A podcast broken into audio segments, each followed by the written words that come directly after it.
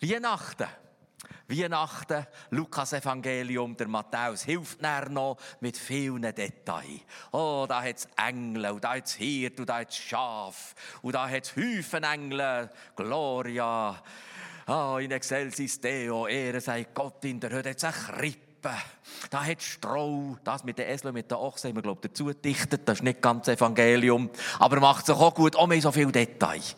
Wir sind uns gewandt an die Weihnachten, wo uns so gut beschrieben ist, die Geburt. Danke Lukas, Berichterstatter, danke Matthäus mit den schönen mit den schönen Ergänzungen, da die reichen und gut ausgebildeten Mann auf den Kamel, die noch kommen mit den Geschenken. Weihnachten, gell? Wenn wir so Weihnachten sagen, dann haben wir so Bilder vom Lukas, haben wir so Bilder von Matthäus, haben wir die Sachen, die uns beschäftigen in all dem Guten, wo wir gewonnen sind.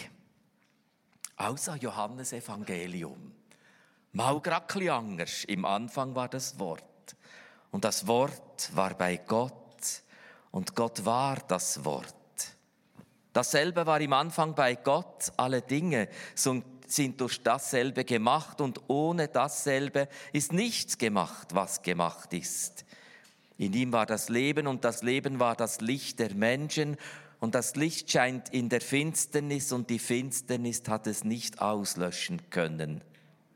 Ein später, wie viele ihn aber aufnahmen, denen gab er Macht, Gottes Kinder zu werden, denen, die an seinen Namen glauben und Finalität. Wir sahen seine Herrlichkeit, eine Herrlichkeit als des eingeborenen Sohnes vom Vater. Wenn wir in der Erwartung von Weihnachten das Johannesevangelium aufschlagen, könnte man sagen, lieber Johannes, hast du nicht etwas vergessen? Hast du nicht noch so eine Geburt beschrieben? Hast du einfach vor allem Freude an schönen Worten? Es ist wirklich philosophisch. Philosophie heisst Liebe zur Weisheit. Ist das alles, Johannes? Geht es dir um schöne Worte? Geht es dir um das Philosophische da, wo du den griechischen Leser Eindruck machen willst? Nein, natürlich nicht, gell? Nein, natürlich nicht. Aber er hat einen anderen Fokus. Er ist nicht in erster Linie der Berichterstatter, der, der ganz fest und genau Bericht erstatten Er hat einen Fokus. Er hat einen Fokus, dass es Licht gibt, das gewinnt über alle Dunkelheit. Das ist Fokus, Johannes. Es hat ein Schöpfungswort Gottes, das Neues schafft. Und das ist eine Person. Und die Person ist zu uns gekommen. Das ist Johannes. Und es gibt eine grossartige Familie voller Liebe. Und der dazu zu gehören, das ist das Lebensziel von jedem Menschen. Das ist Johannes Evangelium. Dort innen hat es Weihnachten. Einfach gerade anders. Einfach gerade anders. Oh, ganz viel Gloria in excelsis Deo. Einfach gerade ohne Engelschor, aber ganz, ganz viel. Das ist genau der Johannes, der den Auftrag bekommt, Jesus zu zitieren. Ich bin der Weg, die Wahrheit und das Leben. Ich bin das Licht der Welt. Wer mir nachfolgt, der wird nicht wandeln in der Finsternis, sondern wird das Licht des Lebens haben. Es ist der Johannes mit dem Auftrag, mit dem wunderbaren Auftrag von dem Fokus. Und ich werde euch heute von diesem Fokus wie nächtlich erzählen. Ich will, dass wir im Johannesevangelium Weihnachten erleben und sehen. Ich will, dass wir auf diese Art vom Johannes Weihnachten dürfen erfassen weil der Johannes schreibt sein Evangelium mit in die Sehnsucht der Menschenherzen. Das ist mir Meinung nach der Stil von Johannes. Ich schreibe euch das Evangelium mit in die Sehnsucht der Menschenherzen. Dem wollen wir nachher spüren. Hat er jetzt vor allem Philosophie gern?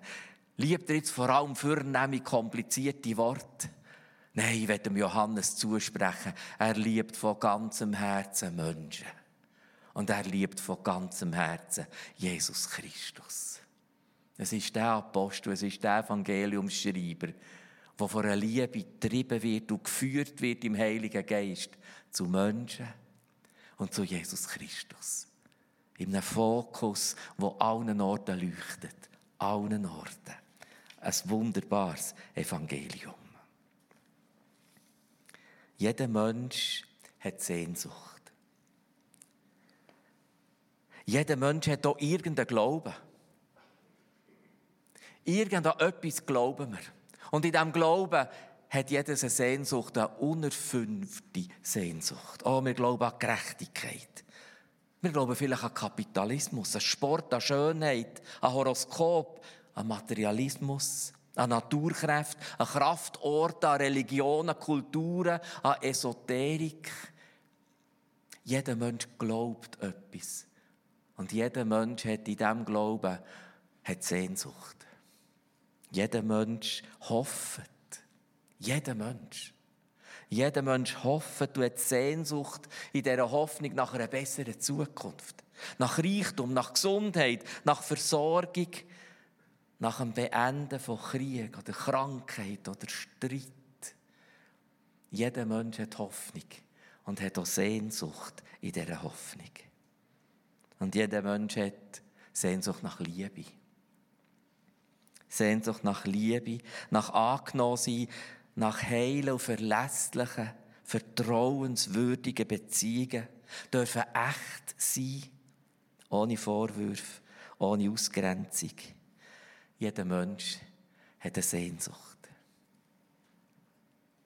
Uns verbindet zum Teil nicht viel, aber diese Sehnsucht von Glauben, von Hoffnung, von Liebe, diese Sehnsucht verbindet jeden Mensch. Wir finden nicht bei allen das Gespräch über irgendein Sachthema.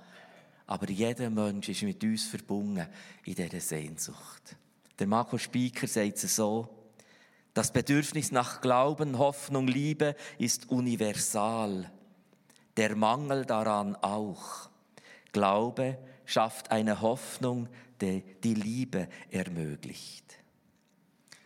Lass uns eine Glaubensgemeinschaft sein wo die Hoffnung darf stark sein, dass Liebe möglich ist. Wirkliche Liebe möglich ist.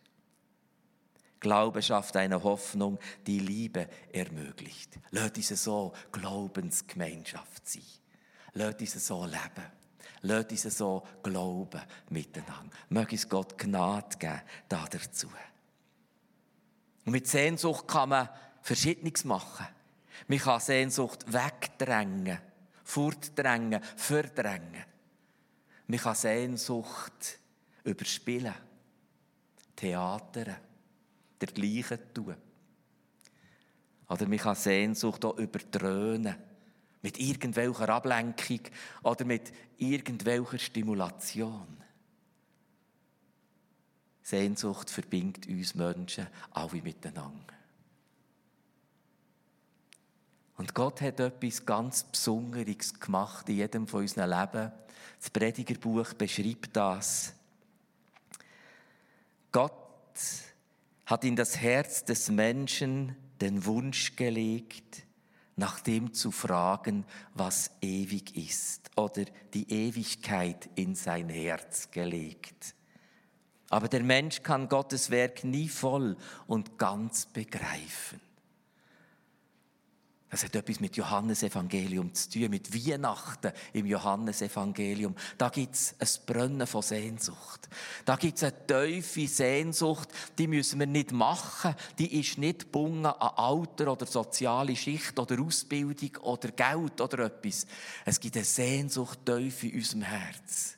Die hat Gott selber hineingelegt. Und wir können fast meinen, es ist gemein.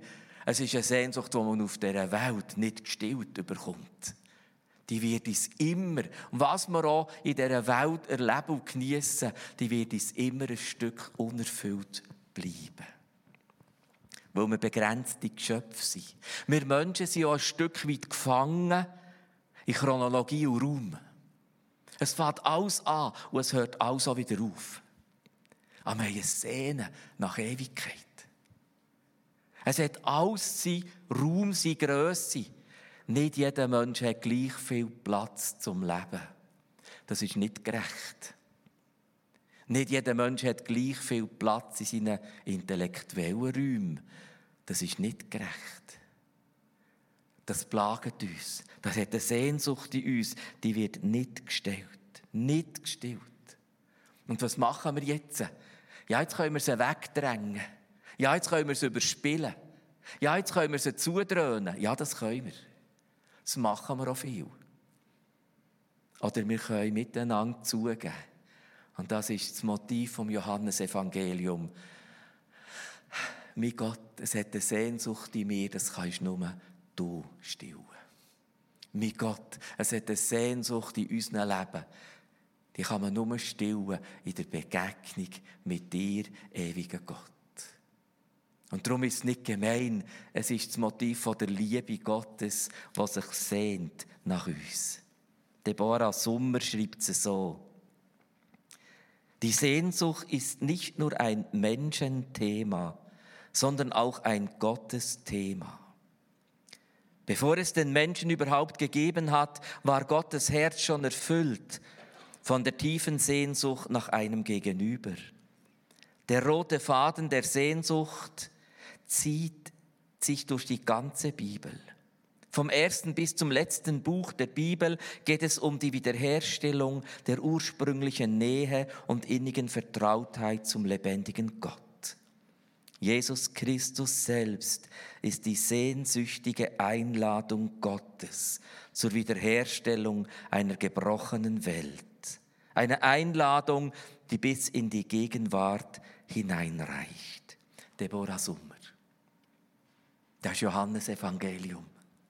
Das ist das Evangelium, das mit in die Sehnsucht der Menschenherzen hineingeschrieben ist worden, im Auftrag von Gott.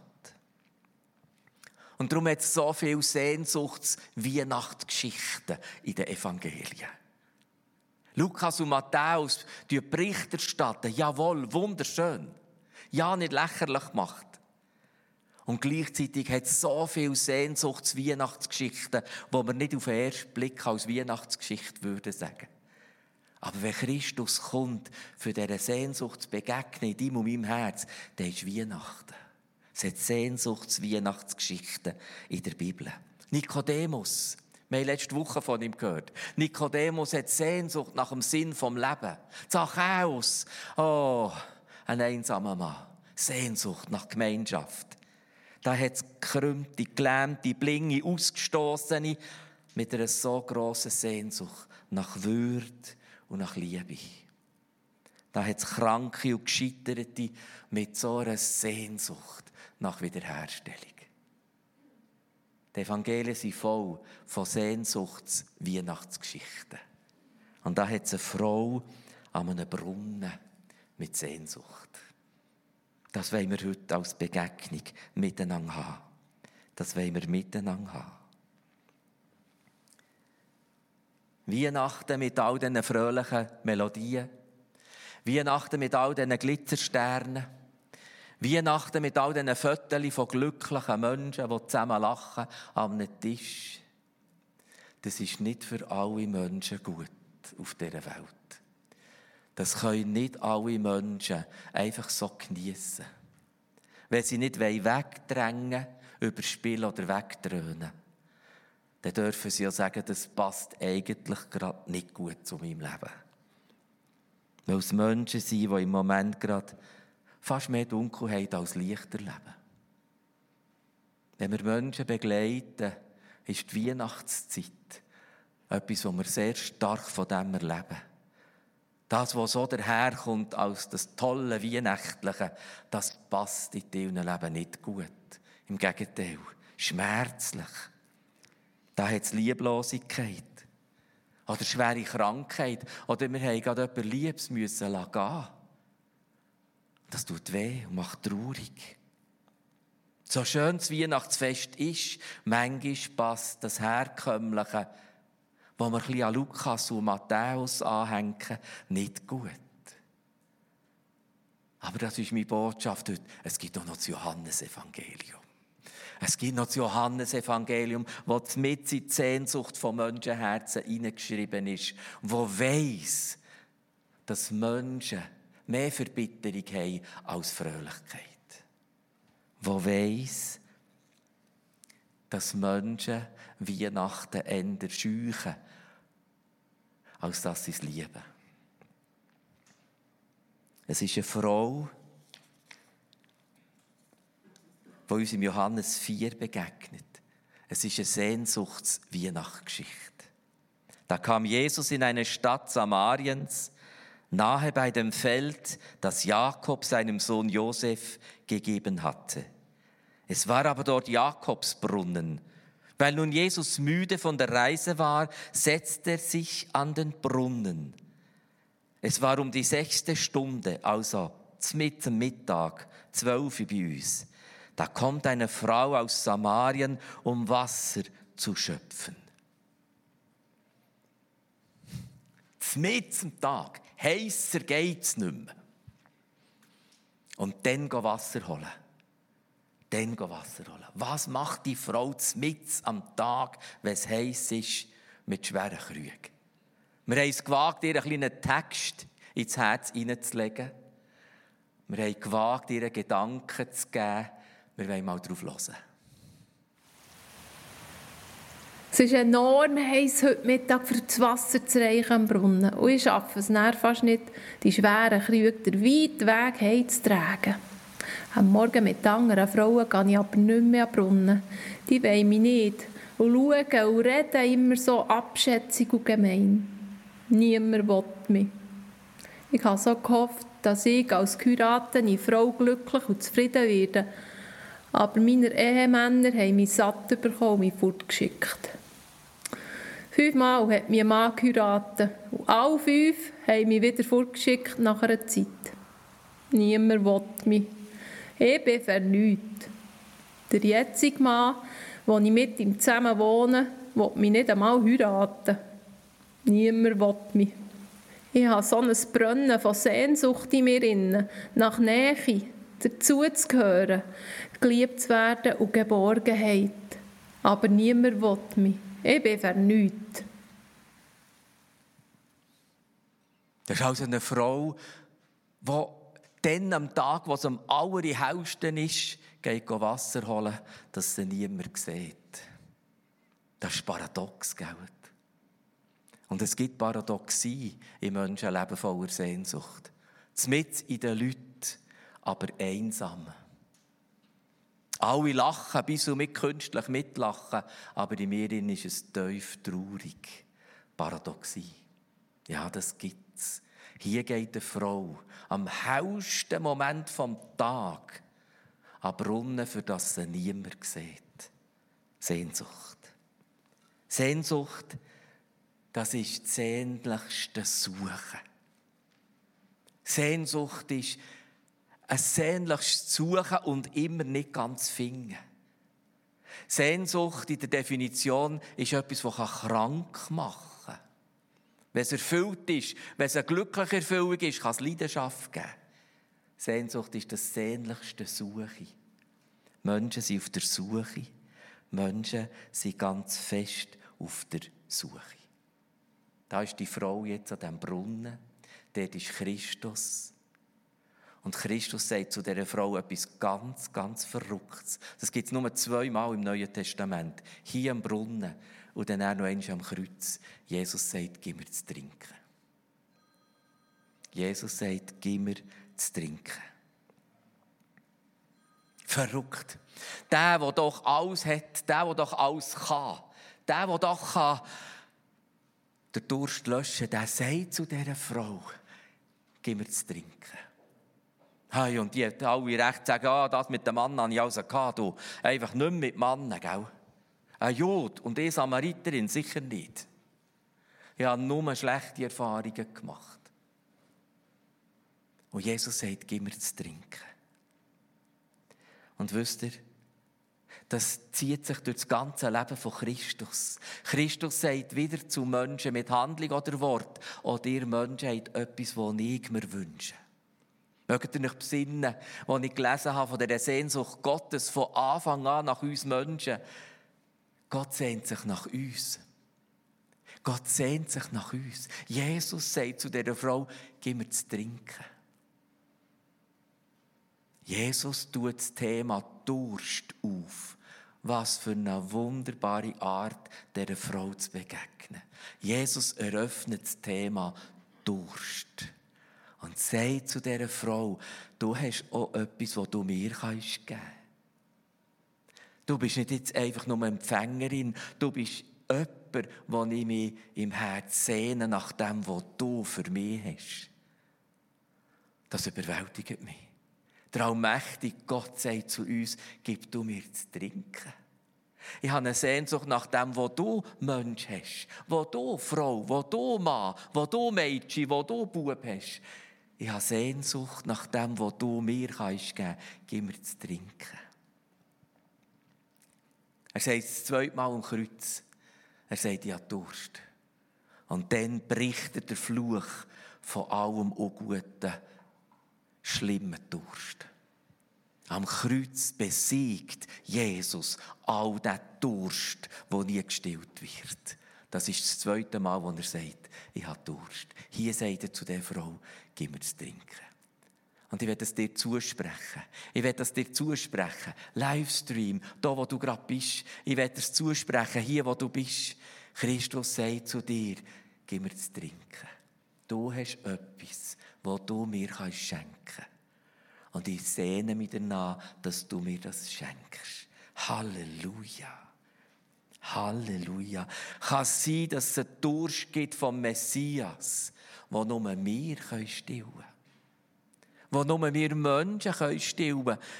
Wo Gott sagt, ich wünsche mir es von dir.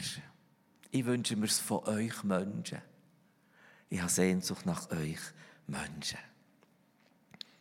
Und natürlich, die samaritische Frau gibt zur Antwort, ja, hey, du ein Jod. Juden haben keine Gemeinschaft mit Samariter. Und Jesus sagt, wenn du erkenntest die Gabe Gottes und wer der ist, der zu dir sagt, gib mir zu trinken, da, betest ihn und er gebe dir lebendiges Wasser.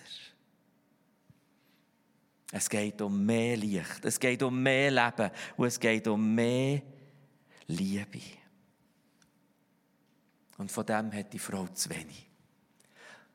Und von dem haben wir Menschen alle zu wenig. Es geht um mehr Licht, mehr Leben, mehr Liebe. Und wenn wir uns auf das Thema Durst mit Gott einlösen, dann kann es Wunder geschehen, dass wir im Herzen lebendige Quellen geschenkt bekommen. Und die Frau sagt, hey, du hast nicht einmal einen Becher zum Trinken. Und übrigens, lebendiges Wasser. Bist du denn mehr als unser Stammvater Jakob?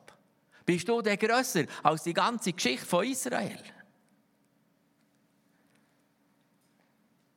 Und Jesus gibt zur Antwort, wer von diesem Wasser trinkt, den wird wieder dürsten. Wer aber von dem Wasser trinkt, das ich ihm gebe, den wird in Ewigkeit nicht dürsten sondern das Wasser, das ich ihm geben werde, das wird in ihm eine Quelle des Wassers werden, das in das ewige Leben quillt. Unsere tiefste Sehnsucht. Und die Frau gibt zur Antwort, Herr, gib mir dieses Wasser, damit mich nicht dürstet. Das ist Weihnachtsgeschichte. Das ist Weihnachtsgeschichte im Johannesevangelium. Jesus sagt, Frau, du hast Durst. Und ich habe für dich ein Trinken, diesen Durst kann stillen kann. Nicht so, wie du es probiert hast. Nicht so, wie du es probiert hast. Und gell, jetzt kommt die kalte Dusche. Jetzt kommt die kalte Dusche, wo Jesus sagt, hey, reich dich an. Wir haben es ein bisschen probiert, in diesem Hörtext darzustellen. Was für eine kalte Dusche für diese Frau, die jetzt vielleicht gerade ein bisschen das Herz hat aufgetan. Jetzt sagt doch der Jesus, reich dich mal. Das ist ja fast brutal. Das ist ja fast, fast, fast gemein etwas so. Ja, ist jetzt das so typisch Kirche? Kaum hat man ein bisschen das Herz aufgetan, kommt so die dünne Suppe von der Moral kommen jetzt all die Vorwürfe, kommen jetzt all so die Gesetzlichkeiten, kommen jetzt all so die abwertenden Sachen. Ja, ist jetzt das typisch Kirche? Das tut mir von Herzen leid, so haben Menschen schon Kirche erlebt. Ja, was meint Jesus da? Was meint Jesus da? Und sie sagt ehrlich, sie spürt etwas von der Wahrhaftigkeit. Sie sagt ehrlich, ja, ja, fünf gehabt. Ist nicht gut gekommen. Und der sechste, ja, das kommt nicht so gut. Habe keinen Mann. Und Jesus sagt, ja, das ist so. Du hast die Wahrheit gesagt. Jetzt hat sie es nicht weggedrängt. Jetzt hat sie es nicht übertheatert. Und jetzt hat sie es nicht überspielt. Jesus sagt, ja, jetzt hast du die Wahrheit gesagt. Und das ist ein goldiger Moment in unserem Leben, wenn wir vor Jesus stehen und wenn wir die Wahrheit sagen. Die Wahrheit von unserem Leben, die Wahrheit von unserer Sehnsucht, die Wahrheit von unserem Durst. Dann sagt Jesus, hey, jetzt hast du die Wahrheit gesagt. Warum macht das Jesus? Jesus geht hier nicht um Moral. Da bin ich ganz sicher. Jesus geht es hier nicht um religiöse Leistung.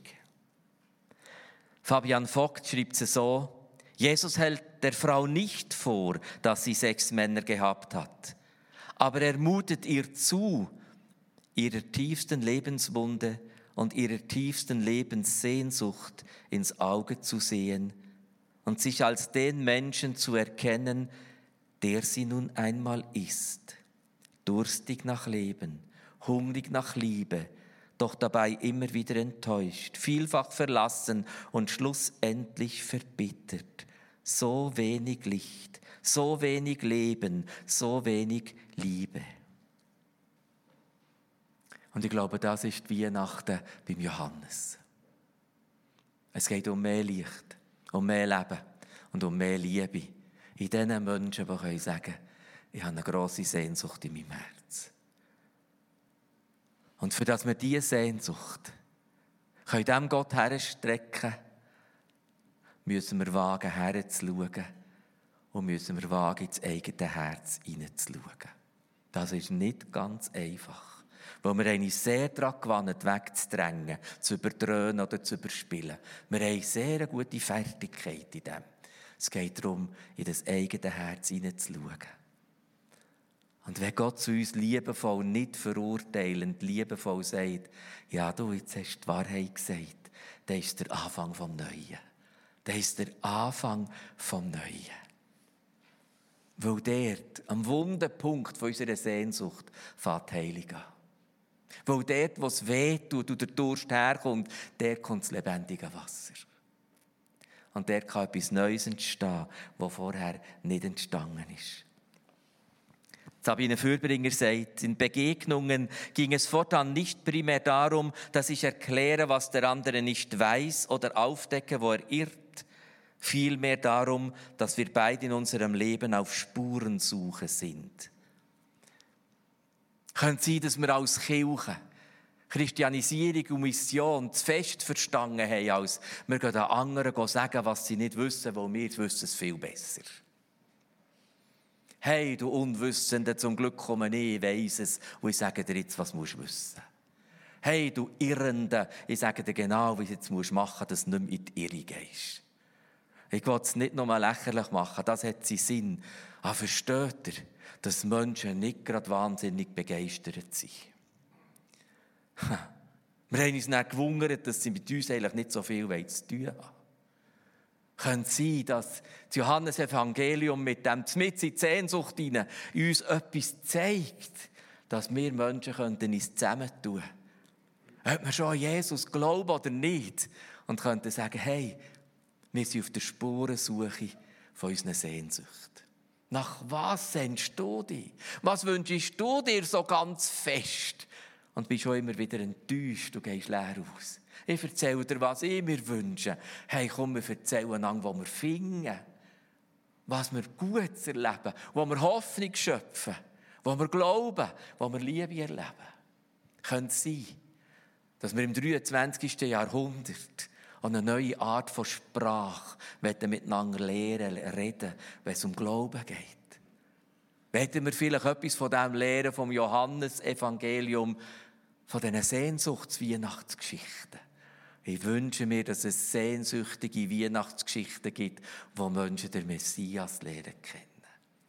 Wo wir uns zusammentun als Menschen, die auf der Spurensuche sind, treiben von unseren Sehnsucht. Und die Geschichte hat ein wunderbares Finale. Und gell, jetzt könnte man so sagen, wenn es jetzt so weihnachtlich mit viel Glittersternchen so, wir sagen, oh, natürlich, jetzt kommt der Held und der Prinz und heiraten zu, wenn sie nicht gestorben sind, leben sie noch heute, gell, das wäre jetzt so, das wäre das Happy End. Nein, ist nicht so im Johannesevangelium, weil der Johannes schreibt es mit die Sehnsucht der Herzen. Aber was passiert ist, dass die Frau das Thema wechselt und sagt, es kommt doch der Messias. Ich glaube, dass der Messias kommt. Und dann ist es dann klar. Die Frau sagt eigentlich, ich erwarte einen Messias und dann habe ich die Antwort auf meine Fragen, auf meine Sehnsucht. Das ist so gewaltig, was da passiert. Und Jesus sagt, du sprichst mit ihm. Ich bin es.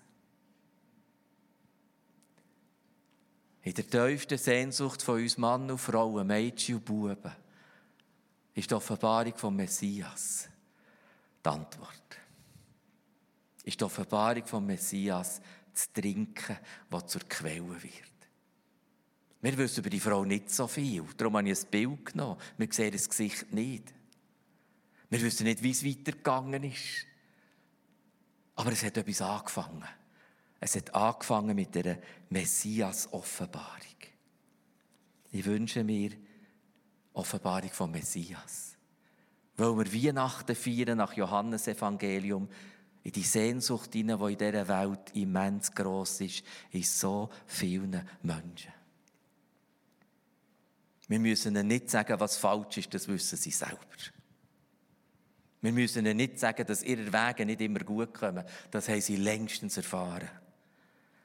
Aber wir können uns miteinander zusammentun in diesem Johannesevangelium und sagen, gell, wir haben Durst in dieser Welt. Wir haben unerfüllte Wünsche. Wir gehören als Menschen zusammen mit etwas, das brennt. Was machen wir auch mit dem? Ich freue mich auf das 23. Jahrhundert mit euch zusammen, dass wir etwas von dem lernen. Weihnachten im Johannesevangelium. Darf ich euch bitten, aufzustehen zu einer Proklamation? Wir wollen miteinander eine Proklamation aussprechen. Proklamation bedeutet, wir, wir erklären es für gültig. Proklamation bedeutet, wir rufen es in die Herz und raus in die Welt. Lasst uns eine Proklamation machen. Wir machen das alle miteinander gleichzeitig laut. Das Evangelium ist Gottes gute Nachricht in Jesus Christus. Es ist die gute Nachricht von der Herrschaft, die er ausgerufen und mit seinem Leben selbst dargestellt hat. Es ist die Nachricht von Gottes Gebot der Liebe, die Welt durch das Kreuz Christi und durch ihn allein ganzheitlich wiederherzustellen. Es ist die gute Nachricht von Befreiung, der Erneuerung, dem Heilsein und einer Erlösung, die persönliche, soziale, globale und kosmische Dimensionen hat. Ich und wir wollen Teil davon sein. Amen. Ich sage euch von ganzem Herzen mit Sehnsucht Weihnachtsgeschichten in eurem Umfeld. Amen.